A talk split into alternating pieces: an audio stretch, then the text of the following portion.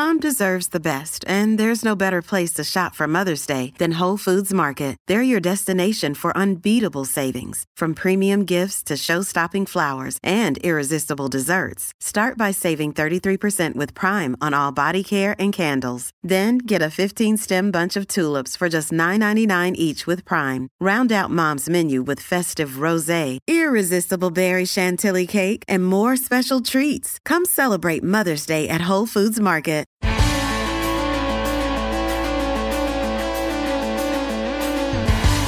Pod Next. Pod Next. Fala galera, vamos lá pro episódio 162 do Pod Next. Eu aqui, JP Legal. Salve ouvintes do Podnext, salve JP, aqui é Gustavo Rebelo e eu mudando aqui minha frase, JP, eu vou falar o seguinte, olha, não existe super maconha ou maconha mais potente, né? Vou aproveitar essa discussão que tá rolando nas redes sociais nessa semana para dizer que o que existe é canabinoide sintético, que é modificado em laboratório desde os anos 90 e isso daí é o que dá origem ao K9, não é a plantinha. E tá aqui com a gente hoje o Joaquim Castro, empresário brasileiro do ramo da cannabis e fundador da Clínica Gravital.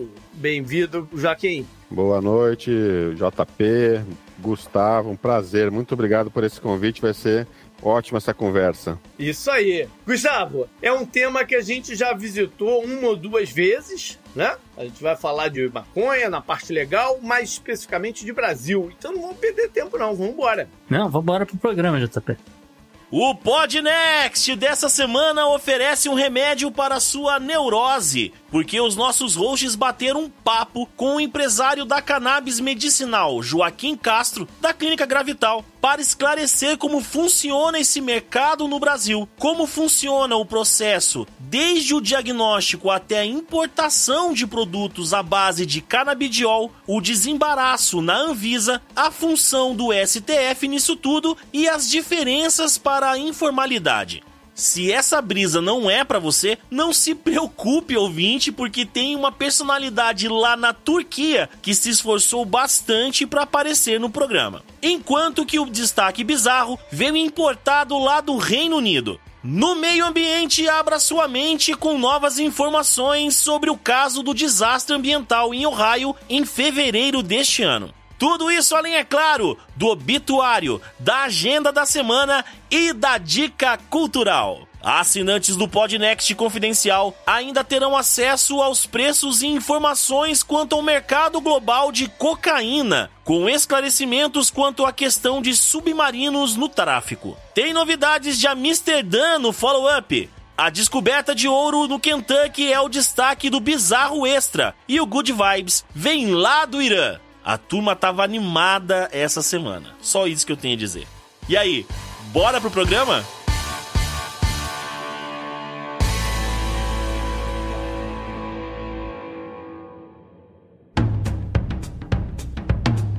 Entrevistas. Entrevista. Entrevista.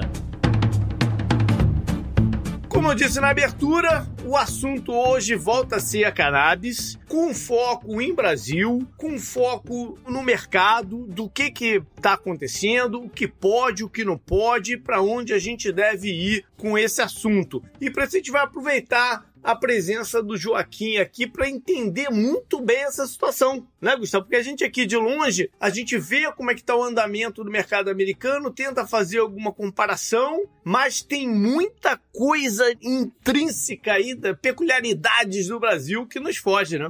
Acho que não só do Brasil, tem questões ligadas à Argentina, ligadas a Marrocos, ligadas a vários países do mundo, JP, mas hoje a gente vai falar de Brasil, né? A gente vai falar aqui do, dessa situação aí do, vamos dizer, dessa maconha medicinal, a questão da maconha recreativa também. E, inclusive, eu já vou colocar, né, já passa a bola pro Joaquim aqui para explicar pra gente como é que ele entrou nesse ramo da cannabis, por assim dizer, o que que motivou ele a se interessar por essa área e assim por diante. Tá ótimo, Gustavo.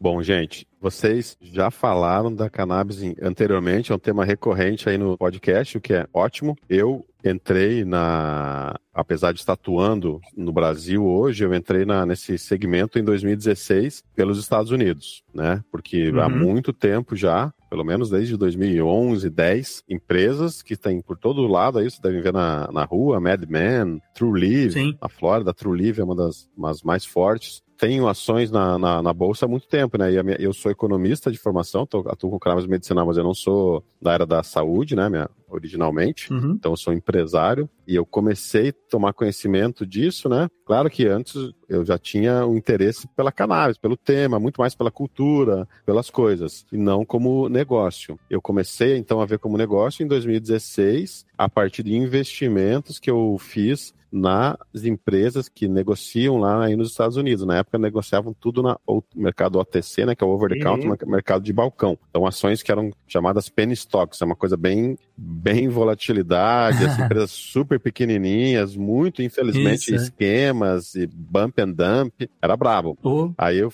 passei um tempo ali, falei, pô, eu tô nesse mercado, sabendo, né, com quem que eu tava lidando, digo assim, com o mercado modo geral, de, de penny stocks e bump and dumps. Então, vou lá ver as empresas que a gente está investindo. Isso foi em agosto de 16, foi a primeira vez que eu tive num Marijuana Investment Summit lá na Califórnia, e a partir dali eu fiquei muito impressionado que as pessoas que eu, que eu pensei que pudesse conhecer lá era totalmente diferente. Então, nada da cultura rasta, da cultura. Nada não, né? Tem, claro, mas era assim, predominantemente nesse Investment Summit eram pessoas que tinham vindo ou do, do retail tradicional, assim, do tipo é, British varejo, Tobacco, né? varejo mesmo, de farmácias, é. de, de cigarro, de Coca-Cola, ou pessoas de serviços financeiros. Eu lembro da, de, uma, de uma moça que estava da Lazar, enfim, o jeito hum. de vestir, e ao mesmo tempo você tinha vários boots lá, os estantes que eram do pessoal bem assim, que, que é, geralmente é associado com, com a cannabis, né? É, o jeito de vestir, o,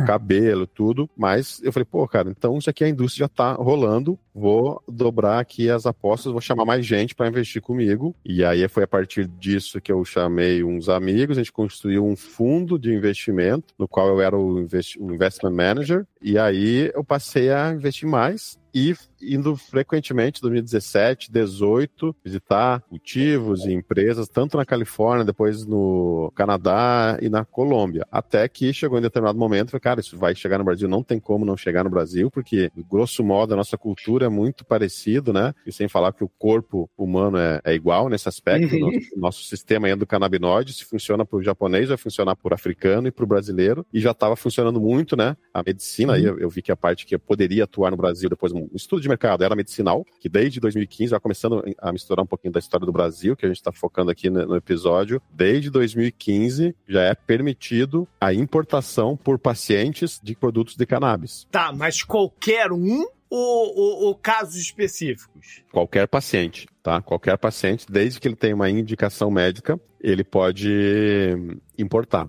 Isso uhum. é a resolução, é a primeira treta, digamos, do setor, porque isso a Anvisa permite que qualquer médico e qualquer condição clínica possa importar ok? Anvisa, e é por isso que é nessa resolução que os médicos 99,9% atuam. O CFM tinha até outubro do ano passado uma resolução que limitava a neurologistas e psiquiatras prescreverem apenas para epilepsias infantis ou, ou infanto-juvenis refratárias ao tratamento comum e apenas o CBD isolado. Então limitava muito. Se fosse depender do CFM, hoje em dia não teria o mercado de cannabis no Brasil. Então, por outro lado, foi justamente isso que fez com que as mamães, né, fossem muito atrás da Anvisa e fazendo protestos e passando a plantar em casa e importando ilegalmente, porque para elas era irrelevante ser preso, dado que o filho estava precisando. Uhum, sofrendo. Então, Exato, e foi essa pressão aí que fez com que a Anvisa editasse lá a resolução em 2015 e aí sim começou o mercado. Então, quando eu tô falando que eu, voltando aqui,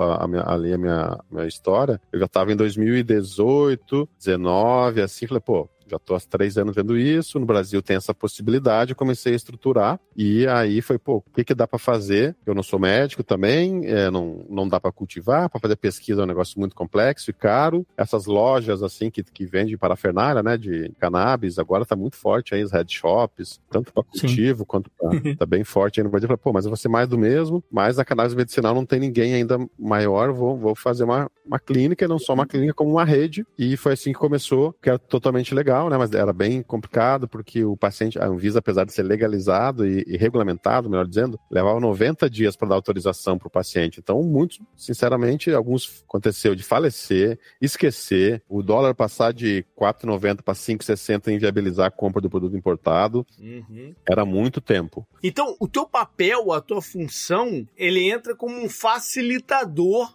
para o indivíduo A conseguir o produto que ele precisa. Então é uma clínica médica, o Gravital? É uma rede de clínica médica, isso aí, de múltiplas especialidades, né? A policlínica, digamos assim, porque tem psiquiatras, neurologistas, endocrinologistas, tem médicos da dor, tem várias especialidades, mas o comum, o denominador comum entre eles é que são treinados para a medicina, que no caso alguns nem deixam falar, o CFM não gosta de falar medicina endocannabinoide, né? Mas enfim, já está surgindo esse nome bem forte, em medicina endocannabinoide. Eles têm um treinamento porque o, o sistema endocannabinoide está no corpo todo, então ele permite que, desde o cara que cuida do cérebro, que seria o neuro, um pouco do psiquiatra, até o, o que cuida de uma articulação inchada, que é mais ali o reumatologista ou às vezes o ortopedista, atuam. Então é o sistema endocannabinoide, que é o sistema mestre, digamos, do nosso corpo, que regula vários outros, né, como o sistema do, de humor, o sistema autoimune, ele está no corpo todo, tem receptores no corpo todo. Então a gente é uma clínica de múltiplas especialidades e a gente oferece,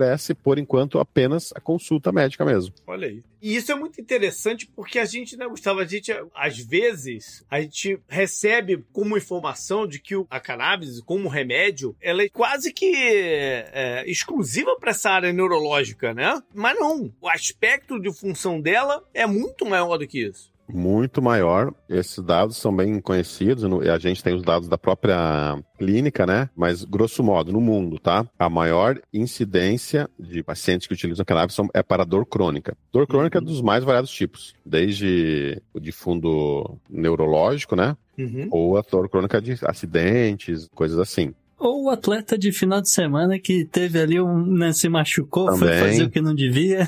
Exato. De, depois vem muito forte questão de, de sono. Também o terceiro, questões transtornos psiquiátricos, que aí entra da ansiedade, TAG, uhum. né, transtorno de ansiedade generalizada, depressão, transtorno misto de ansiedade e depressão, transtorno de déficit de atenção e hiperatividade. É muito utilizado na Gravital. 58% dos atendimentos não são de questões neurológicas, que seria uma, uma epilepsia, uma esclerose múltipla, uhum. um Parkinson, são transtornos psiquiátricos. E puxado por ansiedade tá? Depois, talvez a é, ansiedade é o, é o principal. E aí, Joaquim, só para tirar aqui uma dúvida de quem está ouvindo aqui o programa, a partir do momento que a clínica diagnostica algum tipo de problema ali com o paciente, etc., é o paciente é que faz a importação da flor, o que quer que seja, certo? Exatamente. Geralmente, né, como a gente coloca, a gente é uma, uma clínica de cannabis, então é muito comum 90% dos casos o paciente já vem com o diagnóstico fechado, tá? Ele não é uma clínica geral, lá, lá na clínica ele descobre que ele tem, digamos, uma fibromialgia, um, um reumatismo, não. Uhum. Ele é, um, é, uma pessoa que já foi, já conhece, e ou ele é, é, através de pessoas credibilidade, que é o que a gente espera na Gravital passar, ou mesmo ele leu por conta própria uma reportagem no jornal, pô, isso daqui funciona para essa coisa, eu fui diagnosticado com isso recentemente, vou conversar com eles. Aí ele já vem uhum. Atrás dos exames e, digamos que o médico, do modo geral, confirma, né, esse diagnóstico diagnóstico, vai prescrever para ele quase sempre de uma forma adjuvante, né? Ou seja, que é complementar a um tratamento convencional ou, ou alopático, Uhum. No primeiro momento, por prudência, tal, o médico, pô, deixa eu introduzir a cannabis. Claro que tem paciente que tem muitos vieses, eu, pô, odeio a indústria farmacêutica, não quero, só quero alguma coisa mais natural, obviamente que o, aí ele vai, vai ficar usando sozinho a, a, a, cannabis, porque é uma, mesmo que o médico recomende alguma coisa mais tradicional, não vai. E aí ele, o médico recomenda os dois, depois ele vai fazendo desmame, né? A gente fala, a gente, uhum. a gente gosta de desmamar do, do Rivotril, que é, uma, que é um remédio enfim, é uhum. longo prazo péssimo, né? E é muito. Tarja preta. Tarja preta e muito comum as pessoas substituírem por cannabis, por exemplo. Opioides também, mas aí no caso é, é, no Brasil tem pouco ainda a crise dos opioides. Tá, então o cara fez, ou fez a pesquisa ou teve uma indicação e aí vai até vocês para pegar a prescrição, vamos dizer assim. Um médico normal também pode prescrever ou, ou precisa de alguma coisa especial? Não, do ponto de vista estritamente regulatório, qualquer CRM ativo no Brasil pode prescrever. O que acontece é que às vezes ele nem sabe, né? Ele não sabe nem o nome do remédio e para que se é em gotas, se é em, se é em spray, supositório, flor. Uhum. Tá? Então se espera que seja um médico com um pouquinho de conhecimento em relação a isso. O Joaquim, eu queria trazer para a questão aqui do, do empresariado, né? O empresário que está ouvindo aqui esse, esse papo. E você falou, ah, qualquer CRM pode fazer aqui o processo, etc. O que acontece é que o cara não sabe o que é o produto e, e assim por diante. Mas eu queria saber, assim, do lado do empresário, né? Alguém que está pensando em entrar nesse negócio, quais seriam, assim, requisitos necessários para ter uma licença? Se existe, né? Uma, uma licença de importação ou não? E pelo que você está falando, quem faz, acaba comprando o negócio acaba sendo o usuário final, então também não sei se, né? Se, como é que funciona essa parte da, da regulamentação. Sim, é isso, né? Então, é, só seguindo no processo, ele, ele chega lá por alguma razão, ele viu indicação de parente, maioria é indicação de amigos e parente, então, é, ou seja, muito boca a boca ainda, porque a publicidade é, é bem restritiva, Instagram, Google, todos restringem, mesmo sendo uma clínica médica que não vende canal, não faz nada, a gente não pode quase divulgar. Não pode nem armazenar direito no Brasil, né? Pois é. Aí ele sai de lá com a prescrição, ele precisa entrar na Anvisa, vai obter uma autorização lá no portal do Serviço do Governo Federal e ele vai precisar importar. Como clínica, eu só conheço a gente. Como rede, só tem a gente. Depois tem outras clínicas já em Salvador, em Brasília, São Paulo, Florianópolis. São clínicas de cannabis, uma, como se fosse um consultório médico transformou lá. Agora, do ponto de vista de produtos que estão chegando no Brasil, já são muitos, muitos, muitos produtos, centenas, eu diria, quase 400. A última vez que eu vi estava em 394 tipos de, de produtos distintos. Alguns, assim, que é tipo uma empresa isolada, traz sete, oito, mas a maioria deles é, é único, né? E aí é o primeiro caminho mais fácil, ou mais comum, não é que seja fácil, porque é bem difícil, mas talvez seja difícil justamente porque as pessoas vejam que não precisa de licença. Você pode, na teoria, ir lá nos Estados Unidos, pegar uma representação de alguma marca, ela vai te exigir um, uma venda mínima, trimestral ou mensal, para você ser exclusivo, né?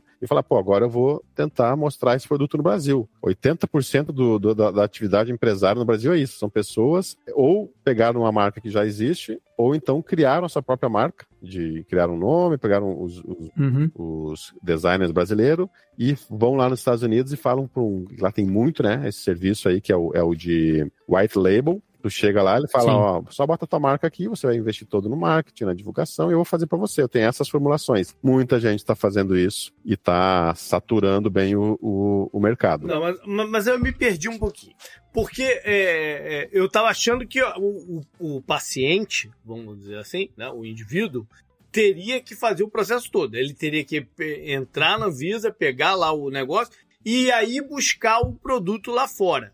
Mas não, existe a empresa dentro do Brasil que ele, ele se conecta com a empresa dentro do Brasil, não com a empresa lá fora, então. Eu diria que 90%, 95% faz isso, porque essas empresas que estão lá fora não vendem direto para o Brasil. Porque para vender para o Brasil vão ter que imprimir a receita, vão ter que pegar o, a autorização da Anvisa, não vai passar se não tiver com tudo. Então é um processo uhum. muito caro para ele não compensa. Aí tem intermediadoras de negócio que são brasileiras, que aceitam um cartão aqui do Brasil, então o cara uhum. não, vai pagar o IOF, não vai pagar o IOF, vai comprar em reais. E aí que eu falei, a maioria do, dos negócios do Brasil de cannabis tem sido isso. Pessoas que fazem investimento barato numa, numa marca lá fora nos Estados Unidos e tentam trazer para o Brasil. Aí ele compra via essa empresa que tem um white label de um lá fora e, por exemplo, uma empresa, aí uma empresa aqui americana, aqui de Orlando, aqui, meu, meu vizinho, ele hum, coloca numa transportadora e chega direto na casa da pessoa. É isso? É uma triangular. Exatamente. Aí ele vai, vai chegar direto na, na casa da, da pessoa. O paciente aqui, na maioria das vezes, ele nem sabe, né? Se veio de, de Orlando, se foi o, onde é que ele tá. Ele sabe esse... que vai chegar na casa dele. Exatamente. Aí ele precisa ter, assim, trabalhar com. Porque teve muito, muito não, né? Mas teve alguns casos aí de golpe, que as pessoas caíram em golpe, que não existia, a empresa pagaram e depois não, não receberam o produto. Mas é mais uhum. caso quem, quem vai sem receita médica, vai no Mercado Livre, acha que vai economizar 60%, e aí, ué, vou comprar essa cannabis aqui, nunca vê a, a, a cannabis, mas teve no começo, tá? E isso hoje em dia é bem, bem pouco. Uhum. É, isso me lembra a galera comprando óleo de cânhamo, que não tem absolutamente nada, é só um azeite, Exato. versus a galera comprando produto de verdade que funciona. Ah, mas é baratíssimo, comprei no portal tararel, tararel. É. Claro, você comprou azeite, amigo. Sim, outros se compram o, o, o, que é o hemp seed oil, né, que é, que é o óleo Isso. da semente esmagada, que não, que não tem canabinoides. Tem muitos, é super nutritivo, mas não tem nada de medicinal, no sentido de somente nutritivo mesmo. Eu queria. Você fala de 400 produtos, Joaquim. A Anvisa, é, eu, não acho que regulamentou 400 produtos, né? Tá liberando a questão do THC, tá liberando essa questão do, do, do canabinoide, mas dos 400 produtos você tá falando de tudo, né? Da flor in natura que o cara pode usar e fazer alguma coisa com isso, ou você tá falando também uh, de todas as, as, variedades de óleo, de várias concentrações, etc. Sublingual, o que, que, que exatamente seria esses 400 produtos, só para ilustrar um pouquinho? É, na verdade, eu, eu não sei se eu falei produto antes, mas eu quis dizer 400 marcas, tá? Já tem 400 ah, tá. marcas, o quantidade de produto é quase já passou de milhares. Claro que uma marca pode ter 10 produtos e, na, e o Brasil está consumindo só um. Mas então são 400 uhum. marcas distintas que a Anvisa já deu autorização é, que chama né, de, no, né, de uso compassivo, que é de para aquela pessoa, indivíduo, importar, de 400 marcas distintas. E tem marcas que fizeram uma venda para o Brasil. Na prática, você uhum. tem aí digamos, umas 5, 10 marcas que representam 80% do mercado. Então, daí não é que não, eu não, não, não, quero, não quero passar essa impressão que o mercado é totalmente pulverizado. Não é isso, não. É. Tem algumas marcas que são bem mais fortes, que já representam aí 10 marcas, uns, uns 80% do, do mercado, tá? uhum. tá? E geralmente são marcas de brasileiros, aí alguns, inclusive, são donos do cultivo, do laboratório. Aí eles têm 50, 60 representantes comerciais aqui no Brasil, todos os estados, são os maiores negócios aí do Brasil, porque devem devem estar faturando aí, talvez, aí, sei lá, 5 milhões de reais no, no mês, eventualmente. Uhum. E, não, mas é que assim, o que eu queria entender realmente é essa questão do que é o produto que pode ser importado, se é o, o, o Gummy Bear, entendeu? Se é o...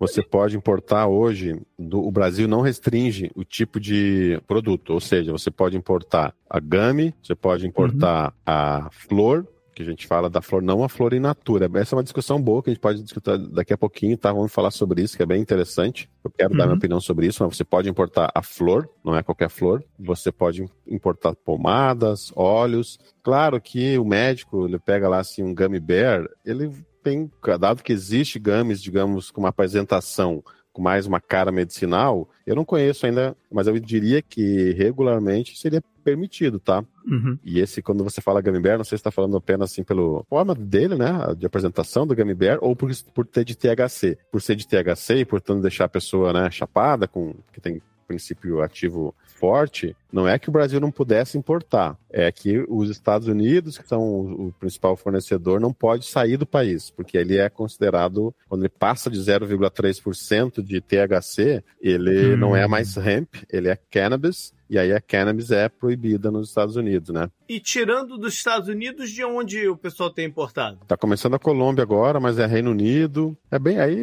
Estados Unidos é 90% do, do todo, a Colômbia vem, vem crescendo mais. Nossos vizinhos aqui é uma lástima, porque eles saíram na frente e o governo mesmo deles atrapalhou, né? A gente ia falar do Brasil, mas vamos falar um pouco do América Latina. o Uruguai faz 10 anos, 2013, que regulamentou o uso tanto adulto, social, quanto uhum. o medicinal. E não explodiu o mercado. Bilhões de dólares foram perdidos de pessoas que investiram lá achando que vai ser um grande exportador. Nada perderam. Colômbia, uma dificuldade. Eu estou desde 2000, minha primeira viagem aqui a Colômbia foi em maio de 2019 e até agora não consigo trazer produtos de lá. E não é porque os empresários não, não querem, não, é porque o governo fica, o Fundo Nacional de Estupefacientes hum. é, impõe, amarra demais os empresários. Mas uma hora vai soltar e aí eles vão ser o líder aí no. É, pois é. Com certeza. Toda a logística hum. vai ser muito mais fácil, né? E agora, assim, né, a gente já falou aí de, do produto, do empresário, do paciente, etc. Mas existe também o lado da sociedade.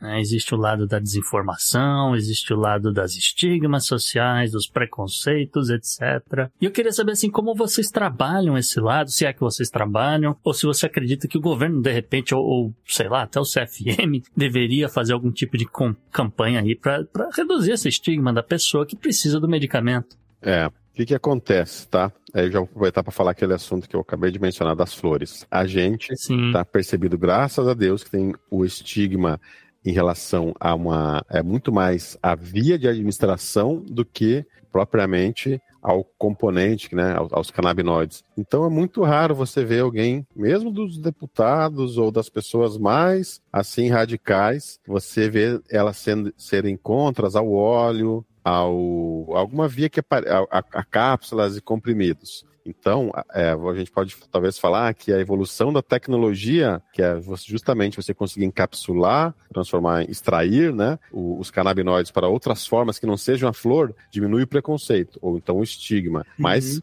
Falar de flor é campo minado, hoje ainda no Brasil, uhum. por, pelo ato de é muito ser associado ao fumo, né? Como é que a gente tenta falar vaporização, não, não adianta, não pega, o pessoal fala fumo. E aí vocês perguntaram antes, pode trazer a flor? A gente, e aí tem uma grande discussão que está rolando aqui no Brasil, pode, não pode? Na verdade, pode, tá? É, e a gente defende lá, na, tanto na Gravital, é, que tem que ser a flor não in natura, ela é uma flor industrializada, porque se, o que que diferencia, né, a flor in natura de cannabis da flor industrializada de cannabis? A gente entende, mas não foi testado isso ainda assim, nem não visa, nem juridicamente. E a flor medicinal da cannabis, ela, ela, tem, ela é muito diferente da flor, digamos, colhida assim no campo, que seria uma flor in natura e ensacada. Isso é um, é um, é um Sim. sabe, é, seria a flor in natura. Você vai lá no colheu, botou, você não testou a água, você não azar se, se foi usado pesticida, se foi plantado num solo radioativo por, por absurdo. não há teste, não há, não há prazo de validade. Ele vai ser embalado num saquinho que o sol pode fazer a meia-vida da, da planta do produto sumir rapidinho. Isso é uma flor natura. Quando você faz um processo de boas práticas de produção, depois quando eu fui visitar vários lugares, você tem que assim usar touca, máscara, sapato, tudo livre de contaminantes. Essa é uma flor industrializada de cannabis. Porém, se você tira as duas do saquinho e bota uma do lado da outra, é às vezes dependendo da qualidade dessa aí em natura, é difícil de, de diferenciar. Então a gente vê no Brasil que as flores são sim permitidas, a gente, a gente na clínica prescreve essas flores seriam ditas industrializadas. Toda vez que eu falo isso, as pessoas não entendem o que seria uma flor industrializada, mas é exatamente isso que eu, que eu falei, passou por um, um processo industrial. E é difícil porque continuam como sendo estigmatizadas, porque a hora que você tira da, da caixinha e bota, digamos, para você vaporizar, já voltou todo o estigma de maconheiro, de várias coisas. Quem não tem o preconceito pode fa fazer natural e, e até fumar ela, ou, ou não? Ou não, não é possível? Ó, a, a gente recomenda que seja vaporizada tá? Do ponto de vista médico. E que seria o vaporizar? É usar um vape, né? Um vaporizador de ervas, porque você consegue controlar a temperatura, mais alto, uhum. mais, mais baixo. Dependendo da temperatura, você queima determinados terpenos e canabinoides. Então, na prática, o paciente vai ser com uma, com uma uma prescrição, ó, vaporizar a tantos graus, a 170 graus Celsius. Aí dependendo, né, do, do... Isso é uma coisa bem fina e por isso que os médicos têm que ser especializados. Sim, mas você não tem controle de como uma pessoa vai fazer também, depois chegou na mão dela, né? Perfeito. A gente, eu acredito que 95% na prática são pessoas que já tiveram contato Uhum. Falando especificamente, especificamente com a flor, tá? Óleo não. Óleo pode ser uma pessoa que nem sabe que aquilo ali foi feito de cannabis, foi a família que trouxe para ela. Mas não é impossível Sim. dar para ela um, digamos, enrolado numa forma de um baseado que ela vai saber. Mas 95% das pessoas que usam flor são pessoas que de alguma forma já tiveram contato, porque elas sabem, já sentiram algum benefício de alguma forma, seja um relaxamento, uhum. seja um benefício social, de ficar mais, mais amigável, ou um, um alívio de alguma dor, ou melhoria do sono. Então, esses seriam os pacientes que possivelmente estão buscando a cannabis no uso da forma inalada, né? Seria a flor da forma culturalmente, né? É, conhecida. Mas o, o aí, aí, me surgiu uma questão aqui, Gustavo. Se é, você pode importar a flor, tá? Qual é a, a, a regulamentação de você é, transportar? Assim, eu quero dizer o seguinte: eu, eu, tô, eu moro no Rio e vou passar o fim de semana em Angra e vou levar a cannabis que eu comprei pra, pra Angra, pra, pra, né, pra usar lá, meu remédio e tal, não sei o quê. Mas no meio do caminho tem uma blitz. E aí a polícia parou o cara e achou a flor ali de, de, de maconha com ele. O que, que ele tem de documento que pode permitir ele transportar isso com ele? Esse, essa situação já não é mais hipotética, tá? Acontece cada vez mais, mais frequente aqui no, uhum. no Brasil. A gente já teve paciente aí, vários, inclusive, vários assim não, mas uma meia dúzia já, que passaram por isso. E todos, e muitas vezes, ao final, ao final da história, vou pular pro final, a polícia pode, ah, ok, obrigado, desculpa, não sabia. Mas o paciente tem que estar esperto, ele tem que levar com ele a prescrição médica, uhum. tá? Ele tem que levar com ele a autorização da Anvisa e ele tem que levar com ele, o, o digamos, o invoice, né, a nota fiscal. Sim, da importação. Do, da importação, porque ele não pode pegar ali e encher de uma flor. pois é, né? Botar a flor que ele fez em casa, achar que vai. E tem que ser recente, é. né? Não adianta ele botar uma, uma, um comprovante de compra de 2020 e agora vai dizer que 7 gramas que durou 4 anos. É, e aí o cara tem 3 quilos no porta-malas, é... suspeito. Exatamente. e isso nos leva, né, cara, a pergunta, da, né, Gustavo? A pergunta não, a questão da desregulamentação também do uso recreativo. Porque é impossível desvincular uma coisa da outra. É impossível, cara. Não, na verdade eu queria eh, encerrar antes dessa, dessa, dessa levantar, essa bola que você levantou. Eu queria falar uma questão rápida sobre a flor, JB. Uhum. É, é, só rapidinho aqui, porque é, é bom explicar, porque a gente tá falando de flor de maconha, flor de maconha, flor de maconha. Aí alguém vai levantar a bola. Ah, mas e o rachixe que é vendido na Holanda, que isso, que aquilo, que, né, não, qual é esse processo industrial que às vezes é feito no Marrocos ou não? É, eu só queria uh, fazer aqui um parênteses e explicar que é o seguinte, o rachixe, ele tem assim 60% mais do chamado tricoma na, na mistura ali que os caras fazem, que é um, como o, o Joaquim falou, você é, pegou a flor, ensacou, fez uma bagunça lá e, e mandou para Holanda, por exemplo. É, esse tricoma, o ouvinte biólogo não me mate, não atire pedras, né? Eu vou, vou, dar uma explicação aqui um pouco mais grosseira. Eu vou explicar aqui que o tricoma é tipo uma glândula que a planta tem, que isso daí vai secretar um pouco mais de canabinoide, um pouco mais de terpeno, etc. Então, o rachixe em si é um troço que pode ser muito mais, é, é, conter muito mais THC, muito mais uh, uh, o canabinoide do que uma pessoa precisa. Então, esse, esse, o rachixe não poderia nunca ser usado para fins medicinais, vamos dizer assim, porque é um troço que você não tem um controle, um rigor, né, da, dessa indústria que o Joaquim está citando. Né? Agora, com relação a essa diferença do que é ou não o, o medicinal, você só vai saber, na minha opinião, pelo menos, né, que, que eu vejo essa questão toda da, esse processo industrial todo, é na hora que você testar. Você vai pegar o, o a flor e olhar e falar, oh, isso aqui tem muito mais THC do que é, você supõe que a pessoa precisaria para fins medicinais, ou, ou ou né, o canabidiol, o que quer que seja, versus esse outro produto aqui, que é o que a gente, né, dessa marca, que é o que a gente olhou, testou e aprovou. Eu, pelo menos na, na, no meu no meu entender. É, não, o, o, é, você tá falando da parte técnica. Eu quis levar para a parte prática. É. Que uma vez que você pode ter a receita e pode ter o, o, o uso, é impossível você desvincular uma coisa da outra, cara. Porque não, quem quiser usar recreativamente vai usar o artifício da receita para transportar e para usar. Então é uma grande bobagem a gente ter toda o, essa criminalização que ainda tem hoje né? Uma bobagem, entre aspas, né? Porque ela atende o interesse de muita gente também. Não, com certeza, eu acho que você está certo. E, e, e, no Brasil, por incrível que pareça, a grande discussão é que haveria um lobby, não sei se é verdade, Joaquim pode confirmar, haveria um lobby da, da, dos empresários do meio da, da cannabis medicinal contrário à liberação recreativa da coisa, o que também é um outro absurdo. Mas de repente, é. Joaquim pode dizer o que, que é verdade e o que, que não é. Beleza, vamos lá. Eu acho que esse assunto ele merece dar uma escavadinha um pouquinho mais profunda, tá? JP trouxe uma visão do tipo assim, eu, no final das contas, na essência eu concordo, tipo, é inútil você separar Porque alguém pode usar como um subterfúgio, e exatamente essa é o argumento de alguns, que aí seria o que o Gustavo falou, de, da indústria, né? De alguns elementos da indústria que estão usando esse argumento que o JP falou, ó, pô, não dá para separar, então falou, então para com a flor, porque vai misturar, vai contaminar, você vai misturar aí um, um, um fed-fed um percevejo com o perfume francês, que o perfume francês seria medicinal e o percevejo seria essa flor aí que iria contaminar. Eu não vejo dessa forma, tá? Eu acho que, que quando eu digo fazer uma discussão um pouco mais, não muito também, né, para ir lá na, no centro da, da, da, Terra, mas um pouco mais acima dessa, dessa primeira análise é o seguinte: o paciente dito que que a gente até brinca assim, né? Que é o, o recreativo, aquele que, que, é o alvo da caricatura. Eu não quero na, na Gravital, eu não gostaria que nenhum médico no, no, no, Brasil se sentisse na, digamos assim, na, na prepotência de julgar se o uso dele é medicinal ou não? Porque você. O que, que significa uso medicinal, tá? Uso medicinal uhum. está relacionado à saúde. O que, que é saúde segundo a,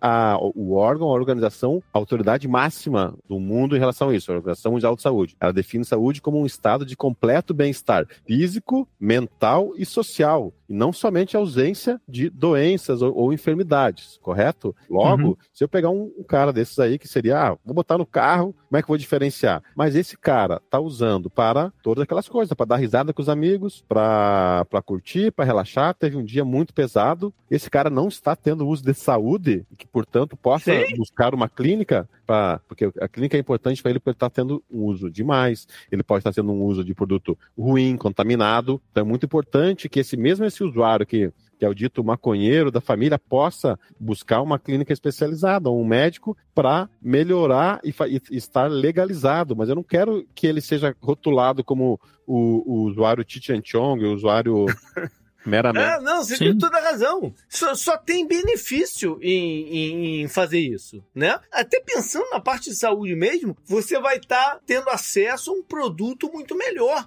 né? Porque, pô, às vezes o, o cara quer usar, mas é, é, o único que ele tem acesso é um produto de tão baixa qualidade, tão misturado, que vai acabar fazendo mal para ele em outras coisas, né? Então. E JP, e, e, o oposto também, né? Eu falei lá na abertura nessa questão da ah, o K9, que é o, o, o a mídia chama de super maconha, não sei o quê, mas é o oposto também, porque assim, para mim o, o, principal benefício da, da descriminalização, da regulamentação do setor assim por diante, é você falar fala: olha, esse aqui é um produto que você pode consumir e ele não vai uh, causar maus, né, isso, malefícios à sua saúde. É isso que eu Que é o, o, o, grande drama, por exemplo, dessa galera. Que, ah, é o K9, o K9 tá transformando pessoas em zumbi, que não sei o quê. mas é justamente a partir do momento que você fala: olha, este aqui é um, um produto que você pode usar, esse aqui é um produto que ultrapassa o quilo que a gente considera seguro, assim por diante. Isso vale, inclusive, para álcool, né? A gente já falou aqui como, por exemplo, cervejas de diferentes, vão entrar em categorias diferentes dependendo do teor de álcool, ou como o absinto é proibido nos Estados Unidos desde 1913, e assim por diante, né? Pô, peguei cerveja, mas podia pegar qualquer outro produto também, né? Ou, sei lá, carros, né? Como alguns carros têm alguns limites que você pode ter ou não, seja de, de, de velocidade, o que quer que seja, enfim. Essa é, é o principal benefício de você regulamentar a coisa. Mal comparando a demanda pelo produto, nenhuma legislação tem como controlar a demanda pelo produto, né? Ela não tem como controlar. Se você for fazer uma comparação porca, se as bebidas alcoólicas, cerveja, vinho, o que quer que seja, fosse proibida, a demanda não ia acabar. Aí o cara não ia ter uma dificuldade de acesso e acabar tomando álcool etilo que ele compra no mercado. Entendeu? Porque, né? Sim, o, o pior, ou, ou o que a gente tá falando, pegar esse seu exemplo, o, o Moonshine, que, cara, dependendo do, do Moonshine, de quanto tempo aquele negócio ficou lá na, guardado, aquilo lá te mata por conta do teor alcoólico, né? É, eu já contei Mas... isso algumas vezes, eu trabalhei, eu, eu trabalhei numa fábrica que era dentro de uma comunidade do, do, do Rio de Janeiro, né? Que tinha o tráfico, tinha a parada toda lá, e uma vez teve uma ocasião que eu tava precisando trocar. Eu, eu, eu, ia pagar os funcionários em uma parte em cash, né? Porque eles pediam de adiantamento e então, tal, não sei o quê. E eu tava precisando trocar, precisando trocado. E aí um cara que trabalhava comigo falou: pô, vai lá na boca e troca. Eu fui. Cheguei lá na uhum. boca, né? Falei pro cara aí: tô precisando trocar aqui 100 reais. Aí o cara falou: quanto? Falei 100. Ele, só isso? Pega ali, rapá. O cara, falou, o cara falou pra mim, né? E o cara tinha pelo menos uns 30 mil reais na época em nota de um. Que ainda existia nota de um. Aí eu falei pra ele, uhum. caramba, como é que você tem tanta nota de um? Né? E o cara falou, é porque a gente vende um baseadinho aqui que é um real. Agora, tu imagina a qualidade desse baseado que o cara vendia ali por um real, né? Pô. Tá fumando barato e nem sabe. É, exatamente. Então, é, tudo isso faz parte do, de saúde também, de acesso a um produto que, pô, né, não vai te fazer mal. E, e JP e, e, e, Gustavo, e aí é outro assunto que a gente não, não falou, porque está em discussão também, né? Porque alguém perguntou, e o porte dessa coisa? O STF está julgando, já foi adiado duas, três vezes, a descriminalização do porte, né? Da princípio aí, do, alguns ministros votaram a favor do porte da cannabis, mas era para ser das drogas como um todo. Aí pensa a seguinte situação, tá? Se você não pode importar flor, essa flor aí toda, digamos, a industrializada no Brasil, aí você vai ter uma situação no qual o cara que compra, digamos, essa flor aí do, do de a flor não, né? Esse, esse negócio aí, a prensado, maluco, é. paioso, de um real, esse vai estar tá legal, né? Porque ele tem uma decisão do STF que ele pode portar, claro, a, a modulação a gente não sabe, uma grama, cinco gramas, mas ele vai estar tá legal. E o cara que é aí sim, o paciente está precisando, não vai poder, não vai poder importar porque uma, uma decisão da Anvisa, por exemplo, não permite trazer flor. Aí, ou seja, se ele trazer dessa forma ilegal, ele vai estar tá legal aqui no Brasil. Basta botar um pezinho para dentro do Brasil, agora botar no bolso, não, fala que comprou legal. Então, isso que vai acontecer é. se, a, se o STF permitir. Enfim. Entendi. É, não, faz sentido. É, acho que, Joaquim, só para fechar aqui, vamos fazer assim, dois exercícios de futurologia rapidinho. O primeiro com relação ao uso medicinal de outras substâncias, né? Hoje, obviamente, ainda ilegais no Brasil, não foram liberadas, ou pelo menos até onde eu sei, posso estar errado. Né? Eu queria saber, assim, de você, por exemplo, de a, a psilocibina, que são, né, vem dos cogumelos, LSD, MDMA, ketamina, ibogaína ou alguma outra substância, se você está de olho nesse negócio ou não, se você acha que alguma delas pode aparecer de repente na, na Gravital, lá como opção. Muito bem, parabéns. Você já, já deu spoiler aí do nosso plano de negócio. é, ah, eu, gente... eu, tenho cabeça de empresário também. É, foi, foi sagaz. A gente tá olhando, tá? Uma das unidades nossa em parceria é, com uma empresa, essa sim, especializada do, aqui no, nesse, nesse assunto de, de psicodélicos, mas a gente preparando uma sala para ser uma sala de psicodélicos. Porém, no Brasil, a única coisa que você consegue aplicar, tá? Do ponto de vista, pode cobrar, pode dar nota fiscal, pode comprar legalmente, é a ketamina, que é, uma, é ah. um dos psicodélicos, que não é, não é, não é um psicodélico clássico, igual a, a psilocibina e, e o peyote, né? Que eu esqueci o, qual que é o uhum. composto.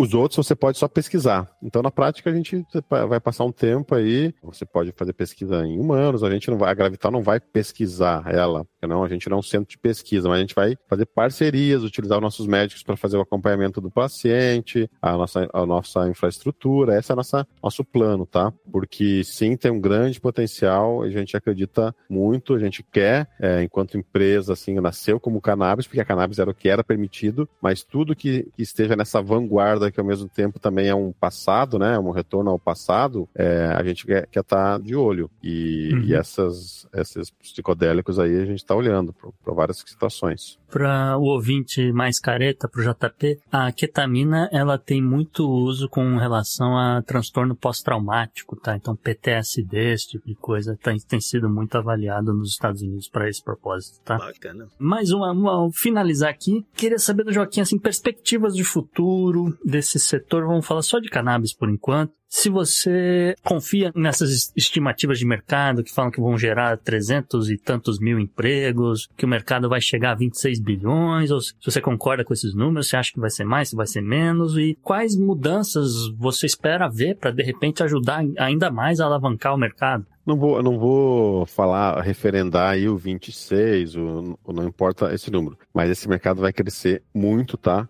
Já está chegando uhum. aí no, no, Brasil só no medicinal e só com essa dificuldade toda do paciente vai no, tem que pagar consulta médica, tem que esperar 30 dias para chegar, ou 15, não importa. São produtos que não são registrados na Anvisa, então um lote pode vir diferente do outro e já estamos chegando aí em 600 milhões de reais por ano, tá? Previsão para o ano que uhum. vem, mesmo assim, nesse formiguinha é de um bilhão de reais. Então, eu acredito que com poucas, poucas não, né? Mas algumas coisas do tipo assim, pode ter no Brasil já o produto e ainda que seja como um fito complexo e tal, pode chegar a um número bem grande, tá? 5, 10 bilhões de, de, de, reais por ano, possivelmente. Hoje, para você ter uma ideia, a gente vende no Brasil o ano inteiro de cannabis, o que a Califórnia, só a Califórnia sozinha vende numa semana. Então você, então você dá para ter uma, uma ideia né, do nosso. E a Califórnia está um mercado maduro, então ela não vai multiplicar, explodir aí, porque o que vai acontecer uhum. no máximo lá é deixar do ilegal pro, pro, pro legal. Mas no Brasil, sim, cara, esse vai explodir. E então, assim, até para os, os, os, ouvintes empresários, empreendedores, agora ainda é hora, mas só não faça essa coisa que eu disse no começo. Você vai, mais, vai ser mais um dos 400. Falar, constitui a marca e tenta vender para os médicos. Não faça isso, porque você vai perder. É. É. Caraca, eu ia falar um negócio e me fugiu aqui da cabeça completamente. Rapaz, Já pode encerrar por é. mim, JP. Não, eu ia encerrar de um jeito e, e me fugiu da cabeça o que eu ia falar. Bom, parece que você Mas enfim. um aí. É, Pior que não. amnésia, JP. Pior que não. Fogo na bomba, JP. Up next.